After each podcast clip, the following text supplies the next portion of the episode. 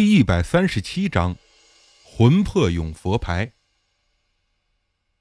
几个月后，她婆婆旧病复发，又让儿子趁白小姐生病的机会把房产证偷出来，抵押给银行，投了一个什么全世界最赚钱的项目，老板号称要成为世界首富。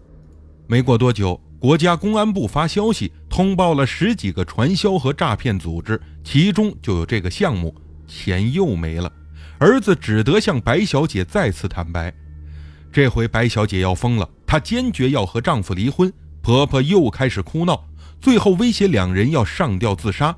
她丈夫跪着求她原谅，白小姐无奈，只得跑回娘家，把卖房款的另一半又借了回来，再从父母和亲戚手里借了不少钱，才堵上了这个窟窿。两件事之后，白小姐娘家硬是赔进去一套房子，外加两家的存款。而她的婆婆却像得了失心疯，继续沉迷传销不能自拔。她整天在家里就是听课、看材料，大大小小的投资项目不下十几个，天天在小本子上做记录，幻想着总有一天能发大财。听到这里，我就打断了白小姐的话，说道：“你想怎么样就直说吧，不然你三天三夜也讲不完。”白小姐说：“现在每天都有亲戚向我们催还钱。”我婆婆每个月的退休金不低，但全部都打了水漂。我夫妻俩省吃俭用的攒钱，这工资都不敢花，也不知道哪天能还完这些债。我真的受够了。以前我家生活是相当不错的，可现在连给孩子买个鸡腿吃都要犹豫很久。你说这叫什么日子呀？你这里有没有让人神志清醒的佛牌？我想给我婆婆弄一个，让她远离传销这些东西。我丈夫人不错，但太愚孝了。他自幼没有爸爸，对妈妈又是言听计从的。我怕他再去偷房产证。我想了想，回答他：“你婆婆并不是神志不清，而是被人给洗了脑，这又不是病，佛牌也治不了她的问题。”白小姐显得很焦急。我看论坛上不是说古曼童能和人交流吗？还能控制人的行为，能不能用这个方法让我婆婆把心收回来？做了两年多的生意，像这种想用佛牌古曼制止传销洗脑的，还真是不多见。我觉得这怎么也算是做好事吧，但到底怎么解决，我还得好好想想。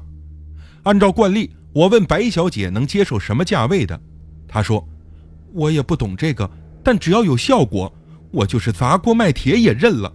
我现在已经卖掉家里凡是比较有钱的东西，都用来还亲戚的债了。”要是您还算同情我的情况，就给我便宜点我很同情白小姐的遭遇，因为我的亲姨也是这样。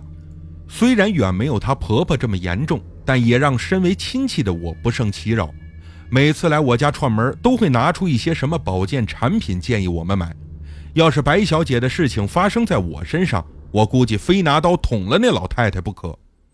我给方刚打去电话，顺便问了一下病情。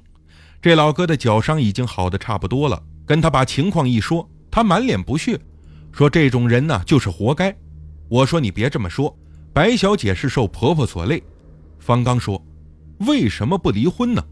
这种无用的男人嫁她有什么用啊？老妈放个屁都说是香的。”我说：“呀，你就别挖苦人家了，快帮我想个方案，价钱别太贵。”我说：“方刚让我等消息，又问我最近有没有找老谢做生意。”我当然说没有，上次黄老板的事情可不能告诉他，不然啊他会被气死的。过了十来天，在白小姐的每天追问下，方刚终于回电话给我，说针对白小姐婆婆的这种情况，想来想去也只有魂魄俑比较合适。有位阿赞师傅加持的魂魄俑避祸效果很好，能抵挡一切邪门外物，可以让白小姐试试看有没有用。价格大概一万泰铢，还不算贵。我对是否加价、加多少钱纠结了很久。本来我是不想赚白小姐钱的，因为她的确很可怜。如果不是她有这么个婆婆和愚孝的丈夫，自己怎么也不会落到这般田地。但方刚之前曾经一再嘱咐我，免费的生意就像吃壮阳药一样，不是什么好事儿，除非特殊情况，否则越少越好。最后，我给白小姐报价三千元人民币。其中九百块打算给方刚，我只象征性的收取一百。白小姐说她会尽快筹钱，并要了我的银行账号。两年多的佛牌生意，那时候我已经从打工仔积攒到了几十万身家，对几千块钱还要四处借，很不能理解，也没有放在心上。总之，过了一个星期，白小姐打电话说，两口子刚发完这个月的工资，留下最基本的生活费，剩下的刚够三千块。为了避免头疼病再犯，我让方刚帮我直接发货到国内。反正我对这老哥呀是很信任。等白小姐收到货后，她在网上发了两张照片给我，问道：“这是什么东西啊？看起来就是一个泥捏的人形啊，看上去很像海星，上面还嵌了不少东西，还缠了很多线。我听人说啊，泰国佛牌都是一个小牌子，还有链子能挂的。”我按照方刚给我的讲解说，这个东西叫魂魄俑。泰国很多阴物都是用特殊方法和原料制成的，不一定全是小牌子，是法师在泰国古战场的遗址中念咒加持，把那些将军和士兵的亡魂召唤出来附在东西上。这些亡魂身上的煞气能帮助人们远离邪门歪道，这是泰国佛牌中最适合你婆婆用的了。如果这个没效果，我也就没了办法。白小姐只得同意，我又把使用方法传授给她。让她按照附带的那张纸把经咒念出来，再把这个阴物以红布包裹，悄悄放在她婆婆枕头底下的被褥中。因为在古战场中招魂的时候，会有很多士兵的灵魂跑出来，所以魂魄俑中一般都不只有一个亡魂，经咒也就比较多。我让白小姐多念几次，有效果的话会有感应。之后的一段时间，方刚因为脚伤痊愈，很多活动也解禁了。比如去酒吧泡妞、跳舞、喝酒、吃海鲜等等，我和他玩的是昏天黑地，也见到方刚认识的很多狐朋狗友，大多数都是捞偏门的，什么蛇头、皮条客、贩卖野生动物，甚至是倒卖枪支的人。我对这些人是敬而远之，连说话打招呼都很少。大概过了二十几天，我又接到了浙江美院那个女大学生小杨的电话。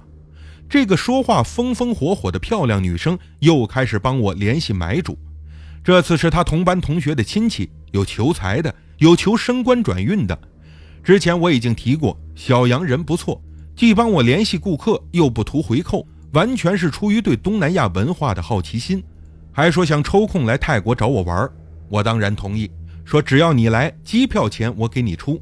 他当即表示，一个礼拜后就放暑假，到时候就来。